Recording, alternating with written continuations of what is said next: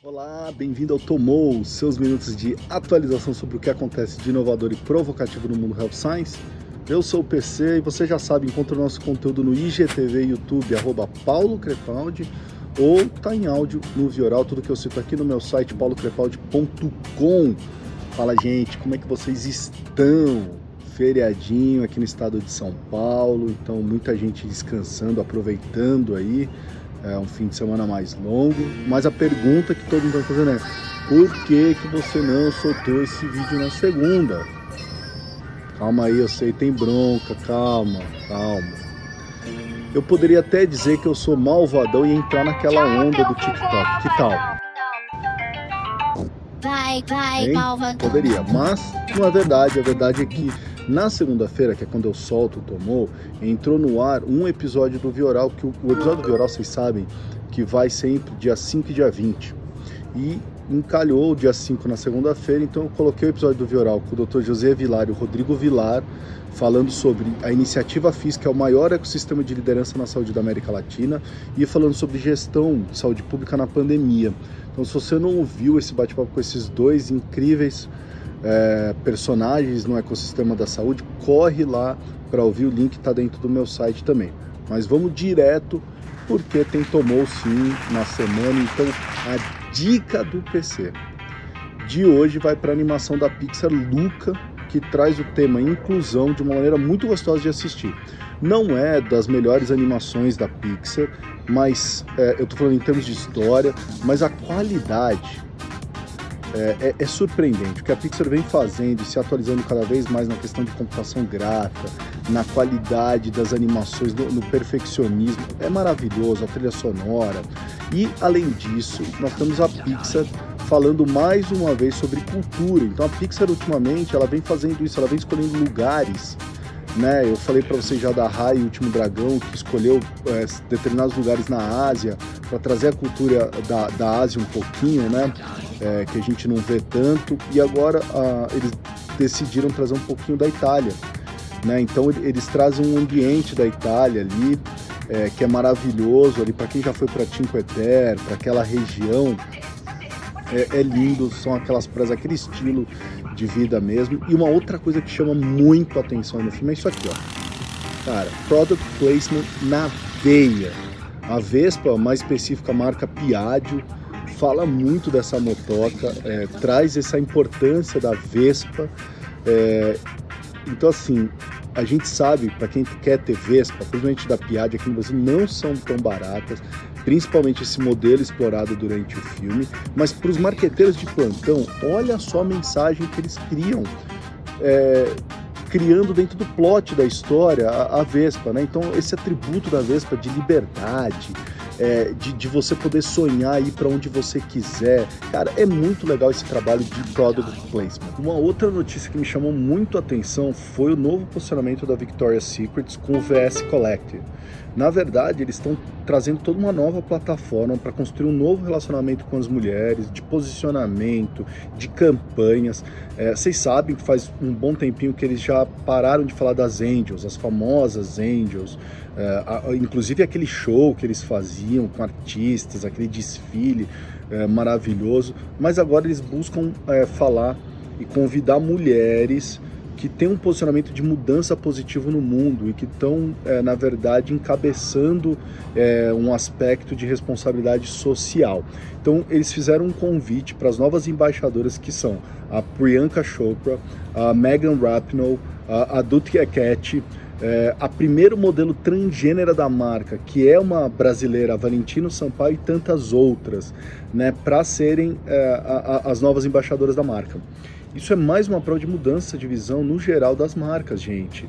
É mais um recado para o marketing da indústria farmacêutica. Eu postei essa semana falando das como as empresas farmacêuticas vêm falando do SG, tá? É, então eu acho importante a gente também entender um pouquinho dessa plataforma de posicionamento. Eu acho importante a gente começar a olhar, a indústria farmacêutica começar a olhar para esse tipo de plataforma aí. Muito legal essa sacada da Victoria's Secrets. É, mais um levantamento da IQ, eu falei da semana passada, mas essa semana teve mais um dos produtos com maior faturamento nas farmácias e drogarias de maio de 2020 a maio de 2021. Na lista eles colocam os 20 primeiros é, lugares. Eu vou falar dos top 5, depois no meu site tem lá todos os 20 com link para vocês acessarem é, essa matéria. Então, em primeiro lugar, o anticonvulsivante da Eurofarma, pregabalina, com 708 mil unidades e 58 milhões em vendas. Em segundo lugar, a fórmula infantil da Danone Nutrition, o Acta Nutri Premium 3, com 990 mil unidades e 46 milhões em vendas. A vitamina D da CIMED com 1 milhão 304 mil unidades e 46 milhões em vendas, é, ficou em terceiro lugar. Em quarto lugar, é, quarto e quinto, respectivamente, né, ficaram a ivermectina da CIMED e a ivermectina da Germed, obviamente, por causa da pandemia, a ivermectina surge aí nessa, nessa tabela. Qual que é o grande insight na hora de você analisar essa lista aí, tá? É o crescimento dos suplementos vitamínicos. Já falamos diversas vezes, todos os relatórios da IQ, de todas as consultorias uh, uh, close-up falam do suplemento vitamínico e da importância, falam também da importância daqueles medicamentos que trabalham a questão da imunidade. Então, assim, dos top 20 dessa lista da IQVIA, é, os suplementos vitamínicos ocupam seis das 10 primeiras posições. Então é incrível isso, tá? Olha, gente, tem uma outra notícia para vocês. O Walmart oferecerá uma insulina de baixo custo. Lembra que eles fizeram a aquisição da Relion, que é uma empresa que tem devices, é, medicamentos, que já vendia a baixo custo? Pois é, agora eles estão lançando a Relion Novolog, que vai estar disponível agora em meados de julho. É, a insulina custará em média 80 dólares, tá? Para você ter uma noção, Paulo, tá bom, o que é 80 dólares na representatividade dessa, desse mercado, tá? Ela é 58%, de 58% a mais ou menos 75% mais barato do que as que existem no mercado.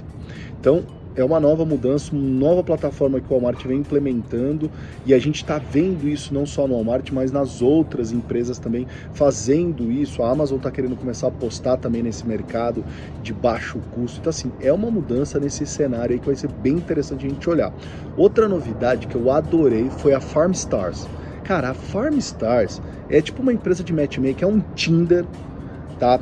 Que faz o seguinte, ela é, é, um Tinder que ajuda as indústrias farmacêuticas a se conectarem com as health techs. Olha que sacada. Tá? Os primeiros membros já de indústria farmacêutica que são da Farmstars é a Beringer, a Eli Lilly e a Takeda. E a ideia da Farmstar é exatamente isso, gente. É é você oferecer mentoring, expertise, catalisar esses engajamentos entre Big Pharma e startups. Vamos ver no que isso vai dar. A ideia é muito boa, eu gostei demais. E aí eu recebi um dado desse mercado de game, que esse mercado de game é fantástico. Até deixa eu mandar um abraço para a galera da pós-graduação é, de gestão esportiva. A gente falou um pouquinho disso, de game, da importância do esportes fica aqui do uh, essa galera aí que o Flávio Maneiro está conduzindo muito bem, mas em pesquisa recente da, da Game Brasil, e esses dados são todos deles, as mulheres, para quem acha que não, mas as mulheres são a maioria das gamers, tá? 50,5% e a faixa etária de 25 a 34 anos é a que tem a maior representatividade, tá? 30,9% são pais ou mães e 20,2% são casais sem filhos. O que, que isso quer dizer, meu amigo? Que a sua chefe, tá? Que o seu par, seu colega, que seus amigos, aquele casal de amigos que você conhece, o seu primo, todo mundo tá jogando.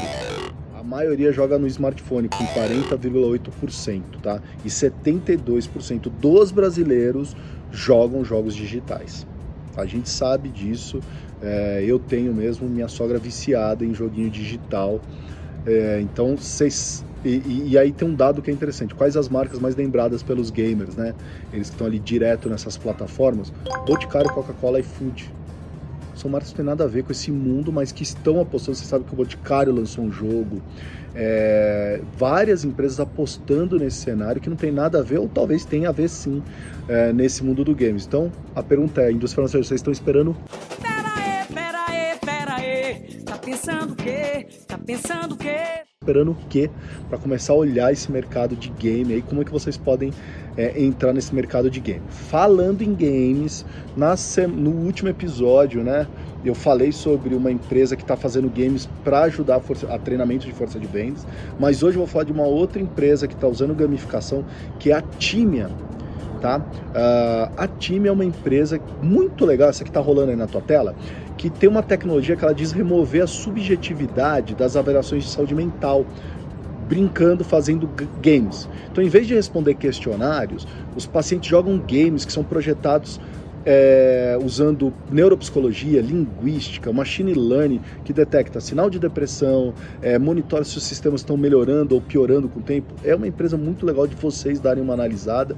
Um case super curioso, mais um case de games é, nesse nosso mundo aí, nesse nosso universo, tá?